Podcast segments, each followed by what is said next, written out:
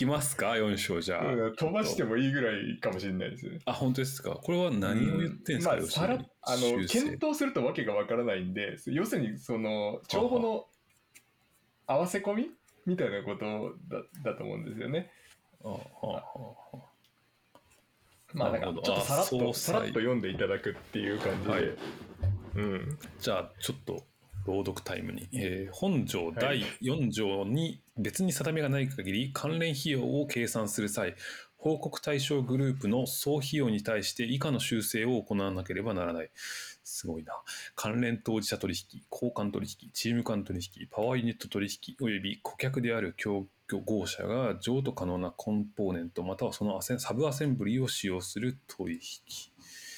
難しいですね。なるほどね。ちょっとこれ飛ばそうかな。活動に関する、そうですよね。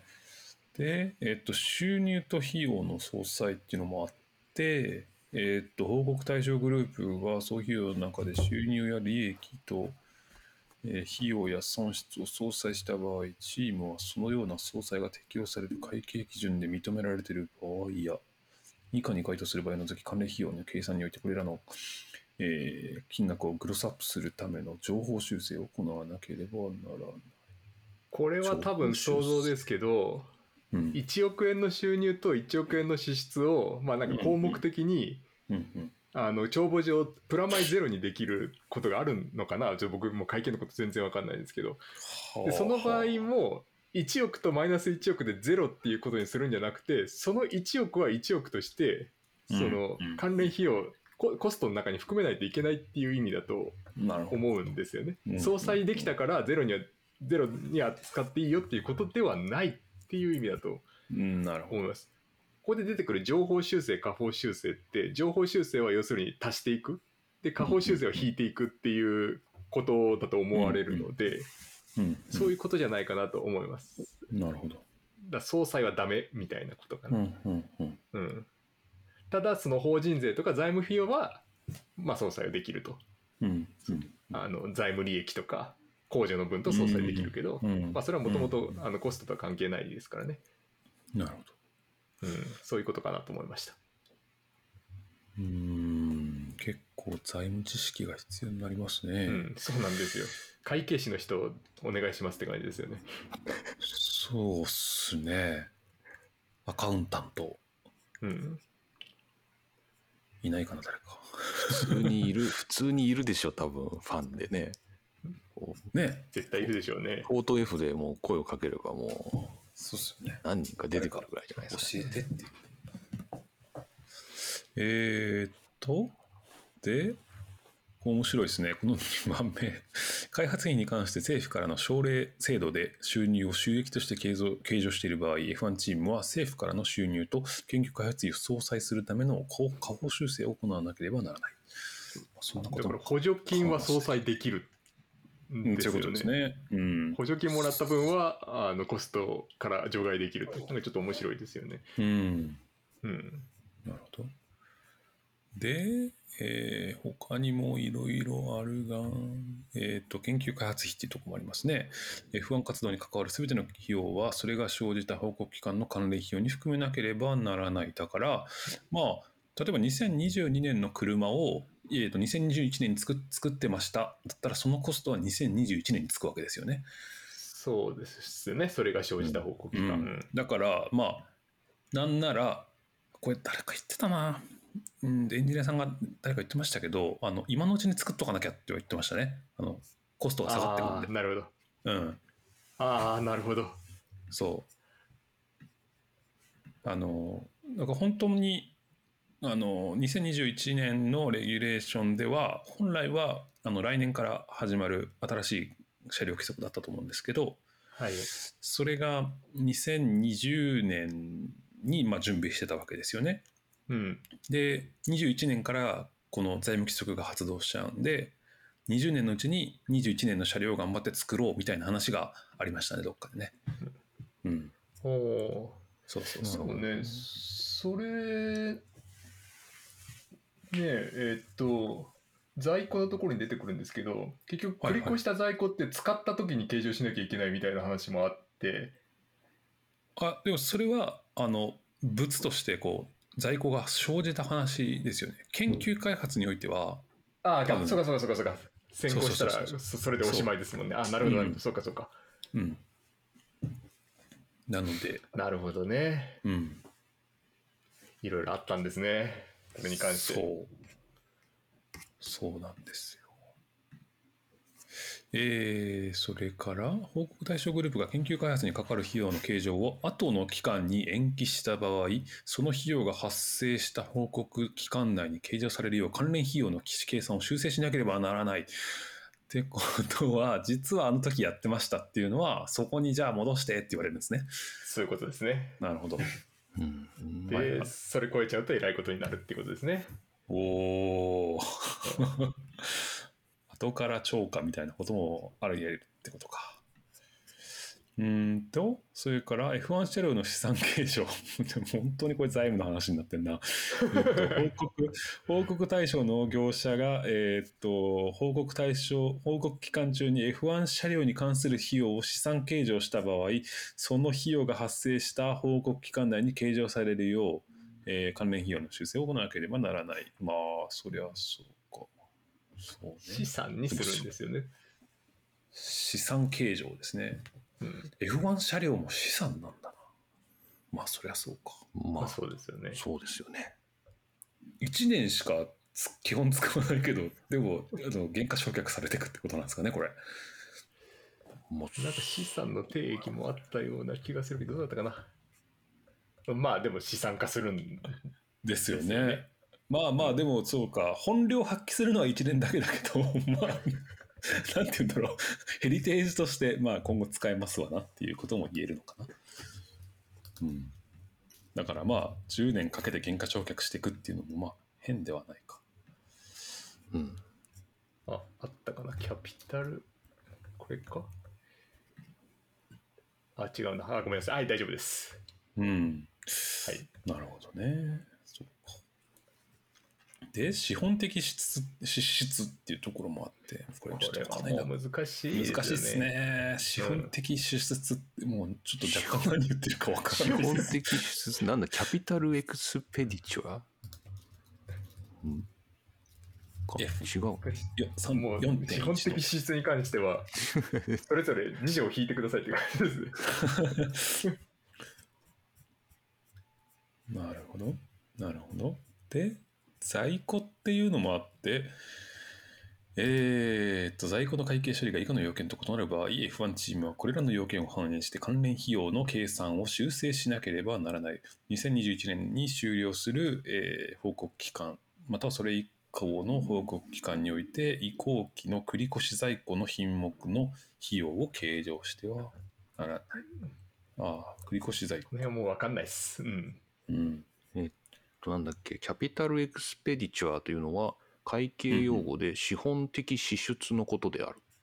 おうえー会計年度を超えて利益をもたらす支出で、具体的には固定資産の取得、改良費のことを指すと。これがリーダーズ A 和辞典ですが、他でも、新 A 和でもそうですね、土地建物など固定資産に関する支出のことをキャピタルエクスペディチャーという。と、これを資本支出と呼ぶと。ああ、なるほど。そういうあつまり設備投資さっき三宅さんあさっき三宅さんが言ってたやつ。そうそうそう、さっきの、うんで、リーダーズプラスが設備投資という訳を当ててるので、こっちの方が分かりやすいですね。設備投資。えーうん。そういう、まあ、固定の、固定資産の取得改良に関わる。設備投資って言われると。はい。うん。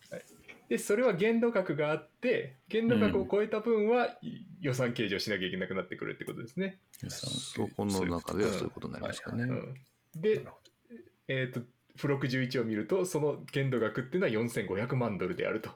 ほうほう1500万ドル。だから、なるほど。そのファクトリーの製造費があの原価償却して年間あたり45億円を超えなければかかってこないっていうことになるわけだ。そういうことになるわけですね。4500万ドルですか？うん。4000えー、付録11ですね。そうですね、50億ぐらい。50億程度そう。50億って結構いい建物が建つような気がしないいやまあだからそ相当いけるんじ工ゃん場ですからね。一軒家じゃないですけどその辺のオフィスビル建てるわけじゃないですから。そうっすよね製造設備とかも当然一緒ですからねあ。そうかうん。なるほど。そりゃそうだよね。なるほどね。えー、で、在庫っていうのは繰り越ししちゃダメだよっていうことを言ってたり、うん。中古在庫の品目えっていうはい、どうぞ。ああの 昔作った部品も新しくつけたらその年の費用になるっていうことそういうことがですよね書いてあるわけですね。はいそういうことですよね。まあ、それは割と普通のことですね。ちゃんと棚卸しせいやということだったりとか。まあそういうことですよね。で、うん使ってない在庫は計上しないとか、うん、まあ大体常識的な。そうですね。うんうんうんっていうこととか、これ結構ありますね。4.1。あ、でも結構最後の方面白そうですね、これ。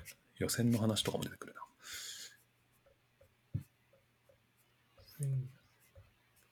えー。あスプリント予選面白いと思いますよ、L の。ちょっとその辺まで行きましょうか。うんパワーユニットの話、未計上の費用または損失、外国為替取引費用みたいな。あと従業員の解雇ってやって。ここの辺りのことって、その、要するにその期間に正しく計上しなさいよっていうことが書いてあるように思います。なんかなるほどこうずらすなとか、あの先の在庫みたいに、うんああのそうですね、木をずらすなっていうのが多分メインのことですね。報告期間の関連費用に含めるっていうのがメインの部分です。うん会社でも怒られますからね。請求まあ書は、そうですね。そう。あの、あ、そうそうそう。期末までに出しなさいって。翌月何営業日までに提出しないとすげえ怒られるっていう。そうそうそう。経そういう理に言われるんですよね。そういうことだ。そういうことです。そう。そういうことですよね。項目はそういうこと。うん。なるほど、なるほど。タイヤのテスト費っていうのも、これ面白いですね。うんテスト日か。はいはい。えー、2021年12月31日に終了する報告期間中 F1 チームがお競技規則が出てきましたね。競技規則第15.5条 B1 に従ってテストに参加した各々の日についてチームは同報告期間の関連費用の計算において20万米ドル相当の下方修正を行わなければならない。ああ、なるほど下。方修正は除外と思っていただければ。そういうことですよね。20万ドルあの引いときますせっていうことですかね。そういうことですね。はい。うんうんうんなるほど。でそれはあのタイヤテストのことですよね。だから。そうですね。はい。うんうんうんうん。なるほど。まあピレリが濃いやつってるからみたいなことですよね。うん。はいはいはい。で、2021年12月31日に終了する報告期間中、F1 チームが競技規則第15 10.5条 C に従ってテストに参加したと C の違い。各々の日についてチームは同報告期間の関連費用、これも同じこと言ってんだな。そうですね。ははは内容が違うだけ。うん。うんうんうん。まあタイヤテストのことで、えーそこはそこにかかった費用は20万ドル分を引きましますよということですと。はいで、はい来年以降はその金額は20万ドルじゃなくて、都度決定されますからそうなんだ。未定ですってことが3番には書いてありますね。なるほど、なるほど。じゃあ、ここはおそらく追ってアップデートされていくんであろうと。そういうことになると。うんうんうんなるほどです。で、えー次にスプリント費用について書かれています。2021年12月31日に終了する報告期間中、スプリント予選を含む各競技会については、えー F1 チームが同報告期間の関連費用の計算において15万米ドル相当の下方修正を行わなければならない。うん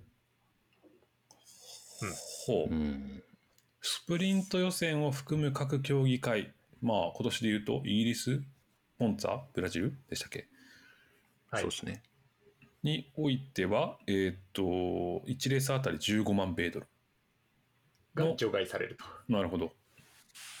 これでもその理屈って何なんでしょうね。まあ、あのかん壊れる可能性があって完全に追加のセッションだからまあセッションの数は変わんないですけど、うんうんうんよりリスキーなセッションが一個増えたからなるほど。なんじゃないですか。ういうことか争セッションですからね。うん。うん。で、F1 チームの F1 車両がスプリント予選中に発生した事故において、まさにそこのこと書いてますね。以下のいずれかにつながる損傷を受け、コストキャップ管理局がそれに納得した場合、チームは同報告機関の関連費用の計算において、10万米ドル相当の下方修正を行わなければならない。なお、チームの車両が2台とも本条、えー4.1、1L の2に該当する場合は、20万米ドル相当の下方修正を行わなければならない。えーそれ、どういう時にその、えー適用がされるかというと、F1 車両のスプリント予選セッションからのリタイア、もしくはスプリント予選中の F1 車両のピットレーン侵入。ほうえーピットレーンに入るだけで お金が20万米ド負けルてもらえる。いやでもそれは壊れて入ってでコストカキャップ管理局があ壊れて入りましたねまあって思わないとありますからそうはいはいはい。あただ入ってくるだけじゃ。あのどどうせドベだからってただ入ってくるんじゃダメですね。ああ、そうかそうかそうかそうか。なるほどね。なるほど。だからこれあのモンツァのガスリーがあのはい壊れてリタイアしたと思いますけどこれはそうだったはず、うん。であとあれでしたっけ？モンこれもモンツァ？いやシルバーストーンのペレスもスピンかなんかしましああ、しましたね。うんうんうんうん、ただあれが壊れてたかどうかはちょっと疑問なのでもしかしたらそこで違いがあったかもしれないですね。なるほどね。うん。うんなるほど。20万。これってえっ、となんだっけさっき1レース追加されると120万米ドルが確かコストキャップに上乗せされるんですよね。はい、でということはその新しく追加されたレースがスプリント予選だった場合はじえっ、とどうするの、うんうん実質140ってこと？そういう関係。あ135かな？130 10 15万なので。15万だから実質ちょっと緩くそうですね。なるということなのかな？うん。うん。うんまあ走行距離も長いし。そうですよね。もしかしたら勤務時間も変わってくるのかな。あどうなんだろう。ん。あ確かにそういうのもありますよね。う。うん。もう車を仕上げておかなきゃいけないそう。わけですからね。あの、うん。FP と違って、うん。その辺厳密に勤怠管理やりそうな感じがしますけどね。う。ん、うん。うん。なるほどね。なるほどね。これ壊れたっていうことで10万米ドルっていうのはもうこれ固定なんですかね？あその後3番を読んでいただければわかあります。書いてますね。F1 チームの F1 車両がスプリント予選中に発生した事故において、そのセッションからのリタイアに直接つながった損傷を受け、コストキャップ管理局が通知した要件に従って評価されたその評価損害額が10万ドルを超える場合、チームは同報告機関の関連費用の計算において損害額と10万ドルのとの差に等しい額の下方修正を行うことができる。なるほどね。はいはい。10やはり万ドル15万ドルの、うん15万ドルの損害だったら15万ちゃんとあの削除できるってことですね除外できる、超えな超えなければもう一律10万そうですね。だから5万ドルぐらいの損傷だったら渡航できるという。得というか、まあ、チャラにはならんものの、チャラにはならないですね。まあコストカットには引っかからないという引っかからないし。でも10万ドルの損傷ってどれぐらいなんでしょうね。わかんない。わかんない1000万円の損1100万円の損傷。ね。うーん、なんか多分フロントウィングとかノーズコーン交換したぐらいでなんかそれぐらいいっちゃうんじゃないかなって気ない気もしないでもないですけどね。なんかフロントウィング数万ドルぐらいだったような気もうん。うんああ、それそれぐらいならじゃあ大丈夫なんだ。うんそうですね。まあ言うてもあれか、ここで損失、壊れて損失受けるのってまあ製造費用くらいですもんね。そうですねだから、うんスプリント予選で壊れたからといってコストがやばいって、あのコストキャップがまずいってことにはならないようにできてるってことですね。はい、うんうんうん。なるほど。えー、っていうのが、これが、これなんていう項目でしたっけ？えっと、4修が修修正か。修正。なのか整理なのか、アジャストそれそれもわからない。うん。まあ、調整とか、すり合わせみたいな、なそんな感じかな。うん正しい日本語訳もわからない。アジャストメントそうですね。うん。で、えーっと、一応続きがあって4.2、関連費用を計算するにあたり、第3.1条に従って除外されてましたね。除外され、また4.1条に従って修正されなければいけない費用の順序は、コストキャップ管理局によって決定され、報告書に記載される。なるほど。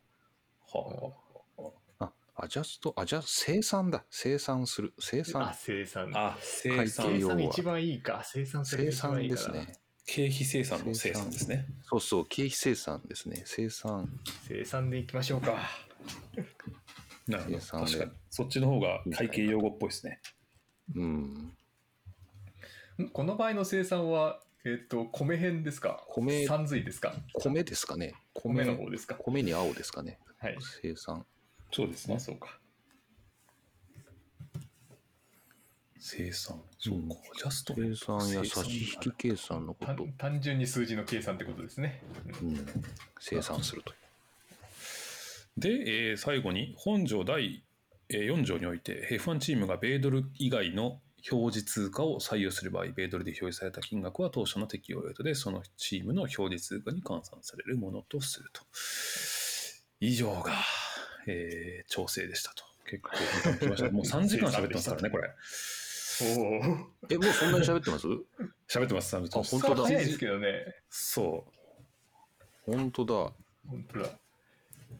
恐るべし。こっからはサクサクいけるかな、でも。行くんなら。これあとどれぐらいあるんですか ?6。これれ、だよね6、長い長い、6長い。7。6長いな。これはあれだな。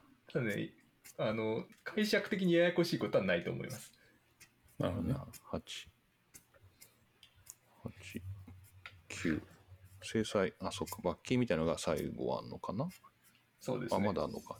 それで、10、あの10、10 11はね、大したことないです。あ、本当だ。10、11はまあなんかちょっと頑張ろうみたいな話だからうん。それにしてもまだ結構あるでしょ、これ。まだ3時間かかるでしょ、これ。そうですね。なので、ちょっと今日は次の5までいきましょうかね、じゃあ。はい。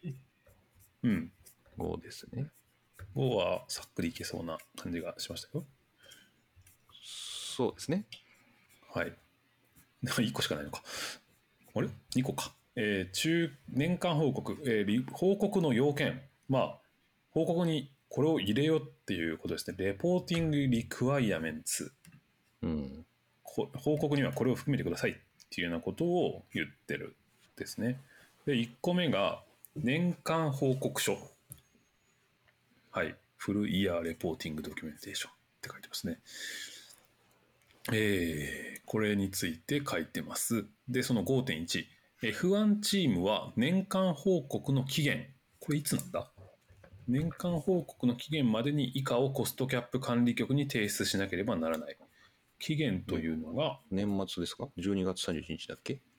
えーいや、が翌終わ年、って、そうね、翌年の3末ですね。そうそうそうそうそう だから、まとめる期間が、まあ、まるっと3ヶ月あるって感じか。そういうことですね。うん。しかも19時って決められてますね、ヨーロッパ時間の。UTC19 時。だから、この、これ、12月31日閉めて、年明けのなんか、えー休暇が終わって、開けた時に、もう去年使った請求書全部出して、この期間までにって多分言われるんでしょうね。そういうことですよね。うんうん。で途中でなんか2月半ばぐらいにこういうの出てきたんですけどってもちょっと早く言えよみたいなこと言われるっていう そういう感じなんだと思いますもうほぼできてんだから報告書みたいな そういうことを想像すると普通の会社と変わらない部分です変わらないですね、うんで、えーその日が営業日でない場合は翌営業日が提出期限となりますとうんうんうんでコストキャップコストキャップ管理局が決定書を通じて F1 チームに別の遅い日時を通知した場合、この限りではない。まあ、例外はあるのか。うん。まあ、3末までに出さなきゃいけない報告書に含めなきゃいけない内容がこの後に書かれていますと。で、えっと、報告対象のグループ文書。うん。年間財務報告書。まあ、財務諸表の細かいバージョンなのかな。えーちょっとその後続きますが、申告書。それから F1 チームの監査済み年次財務諸表に署名したのと同じ独立監査法人によって提供されたチーム提出の年間報告書の完全性及び正確性に関する評価報告書。なるほど。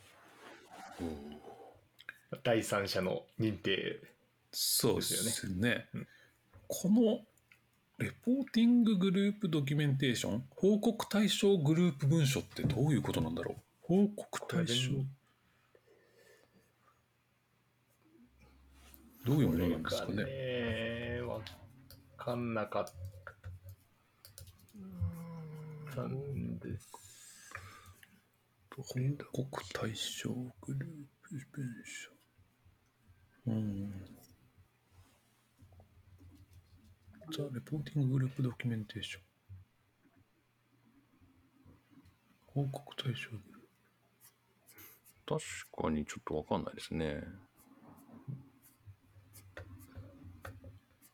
報告対象グループはこういうもえっ、とのだろう100ごめんなさい。ここにあありましたね。中付録130にありました。130ありがとうございます。これは中を入れておかないといけない。あ書いてますね。報告対象グループ文書とはコストキャップ管理局が決定書を通じて随時定める形式の文書で以下の内容を含む。A 該当する報告機関における報告対象グループ業者の詳細。なるほど。それと F1 チームの法的グループから F1 チームの報告対象グループ内の他のすべての業者を除外していることが2.5条から2.11条の規定に従っていることの確認。なるほど。あんまりいい訳じゃないなこれ。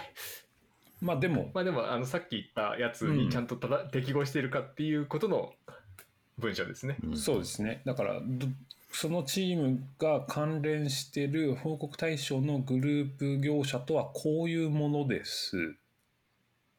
で、彼らが、まあ、例えばやった仕事っていうのはこういうものです、みたいなこととか、あと、え除外した人たちが、え除外したグループとか業者が、えっと、こういうことなので除外しましたよっていうことを書いている。はいことの文書と。で、財務報告書っていうのも出さなきゃいけない。財務報告書っつうのは何も、何かというと、テンプレートを提出した場合、F1 チームや報告機関の中間財務報告書内にコストキャップ報告テンプレートを提出した場合以下の種類。財務、年間報告。これは分かんなかったですねこれ難しいですね。うんうん。以下のいずれか。何かしらそのうん形式的な文章があるんだと思いますなんか、うんテンプレがおそらく用意されてて、それらを書く。で、監査済みの財務諸表であるとか、えーコストキャップ報告テンプレートって書いてるんですけど、まあ、うん コストキャップ報告テンプレートなんだろうな。まあ、まあだから、なんかひな形があるんでしょうね、こう、ねこね。こはい。ここを埋めろみたいなね。なんか、っていうね。多分、うん。そういう様式があるんでしょうね。うん、で申告書っていうのも求められていて申告書というのは、えーこれもテンプレがあるんだな、えーコストキャップ管理局が決定書を通じて随時規定する規定の報告申告書、えー F1 チーム CEO、CFO、テクニカルディレクターのそれぞれが署名すると。えー年間の報告書に関してのみ F1 チームはを代表して権限のある者が署名しそれぞれ以下のことを確認する申告書の添付された報告書が完全に正確であり誤解を招くものではなく本財務規則を遵守していること及び F1 チームが第11.8条1.9条1.10条の要件を遵守していることえー年間報告書に関してのみ申告書が提出された報告対象グループ文書が完全に正確であり、まあ、同じですね、誤解を招くものではなく、ちゃんと遵守していて、えー F1 チームの最終的な支配当事者、またはその代理人による署名が入っているものを申告書と呼んでいると。はあはあうんだだから、まあ、まあそうですよね。これがなんか一番この4つの書類で言うと一番上に来そうな感じがしますね。あの ここれらを管理して正しく、えーまとめましたのでどうぞご査集くださいみたいなそういう内容の書類なんじゃないか そういうなことですよね。はい。そういうことですよね。確かに。うん、多分。面白いですね。CEO だけじゃないですね。CEO っていうか CFO だけじゃないんですね。テクニカルディレクターまでみんな署名するっていうんだから、そうなんですよね。もう本当にみんなあの印鑑を押すみたいな感じですよね。そうね現場責任者もですもんね。そうある意味では。そうですよね、うんチーム代表。ね。で、それらの書類、まあ、特に財務諸報告書が、えーちゃんと監査されているっていうことの、えー、と完全性、正確性をに関する評価報告書っていうのを、えー独立監査法人に作ってもらって、それも一緒に出さなきゃいけないと。うんいうことですね。うん。なるほどね。ちゃんとしてますね。どこでもいいわけじゃないんですね。コストキャップ管理局が承認をした法人の監査を受けると。そうなんだなうん。なんだ。利権の香りがしますね。うん えーっとね、たまになんか不足74あのうん。うん、74ですね。えー職業会計士のための国際倫理規定に準拠している、えー活動する独立監査法人でコストキャップ管理局の承認を受けたもの。うん。なるほどね。ちゃんとした協会ですよ。あの、法人ですよと。うん。うん。まあでも F1 チームですから、お金もたくさん動くだろうし、こういう、なんて言うんでしょうね、こういうパートナー会社がいることは全然不思議ではないですしね。うん、そうですよね。う。う。うんん。まあ、いる、いますよね、きっと。うん。だからなんか、昔のなんかもう金、お金がもう全然ダメダメなチームとかが来れない理由がなんとなくわかりますよね。あの なんて言うんでしょうね。アンドレア・モーダみたいな、なんかそういう危ない会社が、あの、なんかもう、だから自転車操業とかありえないですよね。もう、ありえないですよね。うん。次のレースに出る金を明日集めに行くみたいな、そういう、そうですよねうん。ないですよね。まあ、なんかそ,、うんそのあたりの金持ちがなんかこうがははってチーム作ったっていうのも、まあちょっと夢物語になりつつある感じもありますよねそこういうのを見るとんすごく、こう、ソフィストケートされた団体でしかうん、そうです参ね戦できないっていうのがすごく匂いがしますよね。うん、なんか、いろん、なんか、えーコンペティターじゃない部分でのこのハードルを感じますよね。参戦の。うん。うん。会社として正しいことってそうそうそうそういうまあまあ広く言えばコンプライアンスがしっかりしているってうんいうことが求められるわけですよねう。ん。うん。ですね。っていうのが年間報告書でしたと。で、その続きで中間報告書というのも書かれていて、5.2 F1 チームは中間報告の期限までに以下をコストキャップ管理局に提出しなければならない。過去中間報告書。で、報告対象グループ部署。これは一緒ですね。で、中間財務報告書っていうのと、あとは申告書が必要ですと。で、ここには監査法人による報告書は必要ないんですね、中間報告書は。そうそういうことですね。うん、3つだけですと。で、中間報告書が何なのかっていうことを言ってて、これはまあ基本的にテンプレですっていうことを書いてますね。うん。うん。テンプレを埋めればいいんでしょうと。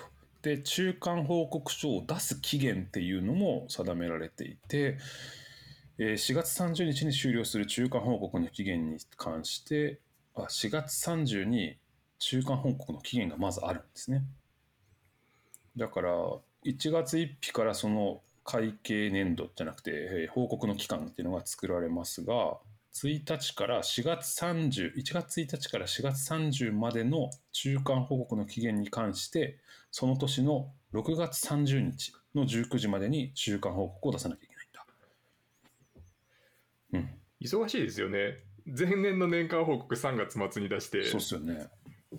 もう6月にはその年の中間報告出さないといけないうんこれ誤訳じゃないよなそうですねちゃんと10 30ジューンって書いてありますよねうん。なんでこれ、4月30なんだろう。期限を6月んですよね30にして、9月末とかにすればいいのにな。うん4月まあ30、2ヶ月でまとめろってことですよね。そうそうですそうでその中間報告の対象がこれ一旦4月30に終わるわけじゃないですか。なんでそのはい4ヶ月っていう中途半端な？そうなんですねなんか開幕前ってわけでもないし、うん。まあそうですね。うんまあ、中間、まあインテリム、うん、まあそうですね。暫定報告、仮報告みたいな感じだから、まあとりあえずここまでの間のやつ出してみろよっていう感じなのかな。うんそうっすね。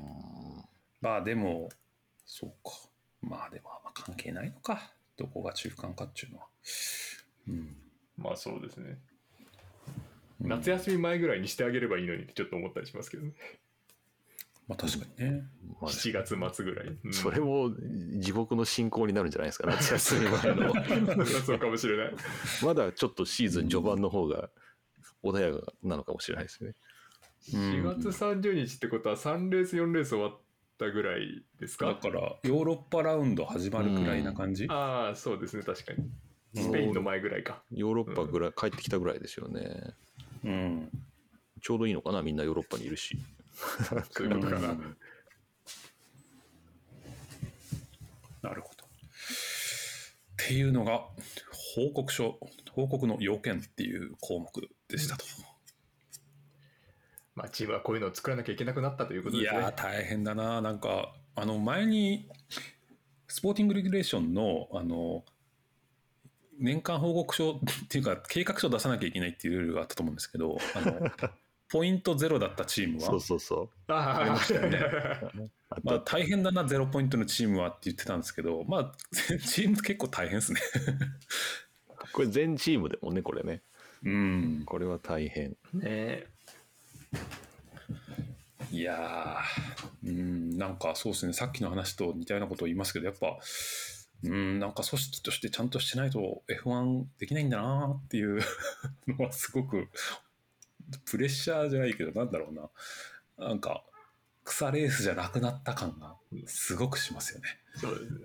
うん、まあもともと草レースじゃないんなんでしょうけどか逆に逆に僕はあの F1 チームも一般企業我々が勤めているような一般企業と全く同じ側面があるんだっていう意味での親しみはああまあ逆に感じたりそうですね。もします。うん、うん、いやそうだから道楽じゃなくなったんだなっていうのがすよね。うん、うん。そうね。そうっすよね。うん、まあ、ちょうどあれじゃないですか、ウィリアムズも、まあ、ウィリアムズファミリーから離れ、まあ、なんかちょうど前時代のチームが入れ替わったのかなっそていう タイミングで新しい感じになったっていうのは、まあ、象徴的ですね。そうですね。そうか。はいまだ。あるのかな？ないよね、もう。マクラーレンぐらい。マクラーレンも関係ないか。うんクラーレンもでっかい法人になっちゃいましたしね。うん、そうですね。あれをプライベーターとはちょっと言えない言えないですよねね。うんうん、はい。そうだ。はい。さあ、じゃあ今日は一旦ここまで意外とはい。なんか今までと違う手強さが ありますね。会会計に関して無知すぎるっていうのが、確かに。これ多分あれだよね。こう会社員っていうかこう勤めてる人はある程度なんかなんとなくこう肌感覚で分かる。こう領収書とかそういうのがはい。こう高校生とか多分全然分かんないんだろう。なと思うないよな、そうですよね。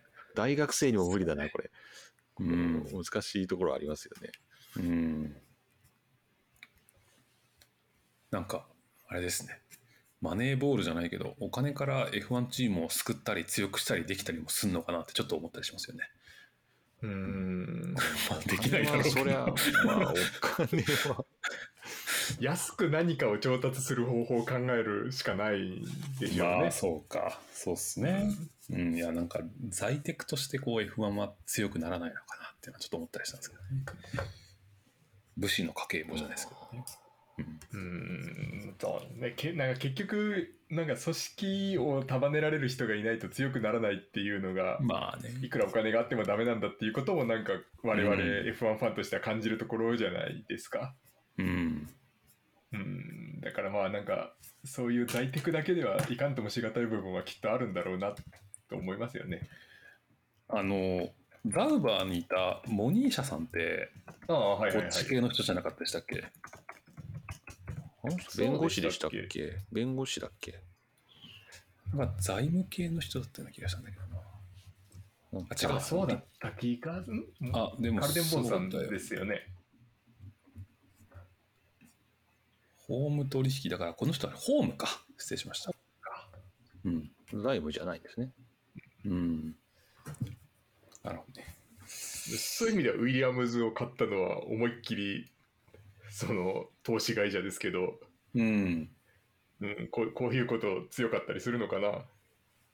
まあねでもそっか代表がヨーストカピートさんでしたっけ？だからち割とレースのスペシャリストですよねうん。まああんまりそういうことは関係ないのかな。うんなるほどねうんいやーこれ難しいなこれまあ、すげえまあ結構面白いところもあるんで、すごくうんいいんじゃないですかね。うん。まあうん本当趣味として楽しむだけですよね。うん、我々の理解には関係ない。すごいハードなコアなホビーとしてはいでもやっぱ一つ言えるのはあの、うんあれもこれも予算制限に引っかかるんだっていうことでは全くないんだっていうのはよくわかる話ですよね。あごめんなさいな何が全くないそうですよね。ああのあれあれやこれや全部が予算制限に引っかかってくるわけではないっていうことはうんこれ読むとよくわかる。うんうんうんうんうんそうですよね。だから DNF さんのあのツイッター警察活動としてはこうね、あのまたこいつ間違ったこと言ってるっていう。そんなそんまなたまたこいつレッドブルに性格悪いことしないですメルセデスに意味のない怒りを向けてやがるみたいなのがこう 続々と出てくるっていう、あね、そうっすね。ちょっとそんなツイートを以前しましたけど、